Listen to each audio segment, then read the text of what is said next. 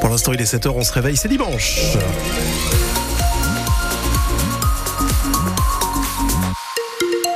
Dimanche 7 janvier, rien à signaler sur les routes de la région. Alors euh, la fraîcheur, le froid, les températures qui commencent à caresser le 0 degré là hein, quand même. C'est ça, déjà on a un ciel gris hein, ce matin et attention euh, au verglas, hein, le nord et le Pas-de-Calais sont en vigilance jaune car on enregistre le début de la baisse des températures. Il fait 4 euh, degrés à Bergue, 2 à Béthune et à Marly. Et la décrue euh, continue lentement dans le Pas-de-Calais. Près d'une semaine après le début des inondations, l'eau commence à baisser, principalement dans les communes qui bordent l'Aa, désormais en vigilance jaune. Mais dans le secteur de la Canche, toujours en vigilance orange aujourd'hui, l'eau n'a quasiment pas bougé depuis jeudi. Comme dans le village, dans le village de la Caloterie, le maire de la commune, Franck Leurette, est très remonté. Selon lui, la Caloterie fait partie des oubliés de ces crues. Les pompiers ne pompent pas parce que pour eux, euh, la Canche est encore trop haute, que je peux comprendre. Mais là, on a pris 20 cm en plus de novembre. En plus, par endroit, on a 1m40 d'eau. Il faut s'imaginer quoi. On est entouré par l'eau. Sur les quatre accès, on n'en a plus qu'un pour venir à la caloterie. Nous, on est un des derniers villages, le dernier du village. On renvoie tout à la canche. On a quatre pompes, dont deux qui sont malades. Comment voulez-vous que je fasse? Deux qui ne fonctionnent pas? Là, actuellement, je me bats avec Enedis. On a un compteur, l'endroit le plus bas de la caloterie, au niveau de la route. Ils sont revenus il y a trois semaines remettre le compteur au même niveau. Les pompes, du coup, ils ne fonctionnent pas. Donc tout ce qui est chemin de la liberté, Royan-Hugues, 8 mai, eh ben ça se vide pas. Et ça ne se videra pas. Des propos recueillis par Yvan Planteil. Une légère baisse du niveau de l'eau est prévue aujourd'hui dans le secteur de la Canche, selon Vigicru.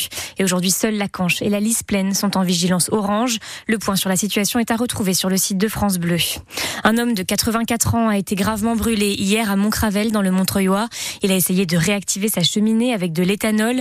Il a été emmené dans un état très grave au centre de traitement des brûlés à Paris. 250 personnes ont manifesté hier après-midi à Lille pour demander un cessez-le-feu à Gaza. Aujourd'hui, la guerre entre Israël et le Hamas entre dans son quatrième mois. L'armée israélienne a annoncé avoir démantelé la structure militaire du Hamas dans le nord de Gaza. Elle va désormais se focaliser sur le centre et le sud de Gaza. Le point sur la situation est à retrouver sur le site de France Bleu. Deux communes du Nord-Pas-de-Calais vont bénéficier du loto du patrimoine. On vous l'annonçait courant décembre. On vous en dit plus aujourd'hui sur les sites qui vont profiter de ce dispositif. La ville d'Edin dans le Ternois va recevoir 275 000 euros pour rénover l'église Notre-Dame, vieille du 16e siècle. Et dans les Flandres, la ville de Bergue va, elle, toucher 300 000 euros pour réhabiliter son hôtel de ville. Les travaux ont déjà commencé. Vous entendrez le maire de la commune dans le journal de 7h30. Et si vous n'avez pas encore enlevé votre sapin de Noël, plusieurs points de collecte ont été mis en place à Lille dans tous les quartiers de la ville. Les sapins déposés seront broyés puis recyclés pour être utilisés sous forme de copeaux.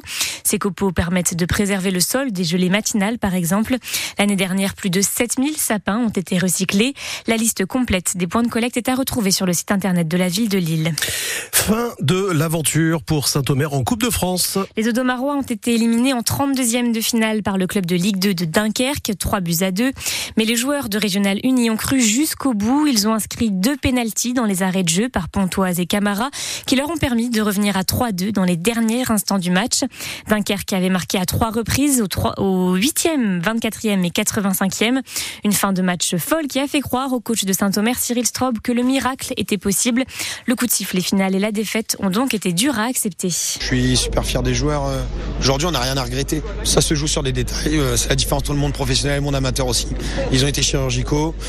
On a manqué d'efficacité, mais bon, euh, je pense qu'on s'est créé pas mal d'occasions. On a amené aussi de la folie sur la fin. la fin, on va dire, ça reste une belle fin quand même en fait. On est éliminé, donc on est triste que ça s'arrête parce que tout, ces, tout cet événement de Coupe de France, ça fait tellement, tellement du bien de vivre ça, et notamment euh, bah, en ce moment hein, sur Saint-Omer avec tout ce qui peut se passer. Ça met du baume au cœur, ça met du baume au cœur aussi aux, gens, je pense. Le seul truc, c'est que là, bah, en fait, c'est fini et c'est ça qui est compliqué, quoi. Des propos recueillis par Sylvain Charlet. Toujours en Coupe de France hier, le LOSC a largement remporté son match contre le club martiniquais des Golden Lions. Les cinq divisions qui séparent les deux équipes se sont fait ressentir puisque Lille s'est imposé 12 à 0 face au club de Régional 1. Un festival de buts grâce à un triplé de Zegrova et un de Jonathan David, mais aussi des doublés de Yazici et Haraldson et finalement un but de Thiago Santos et de Messoussa. Le LOSC est donc qualifié pour les 16e de finale de la Coupe de France et c'est au tour de Lens aujourd'hui de tenter de se qualifier. Lensois reçoivent Monaco à 14h30 pour un choc entre clubs de Ligue 1.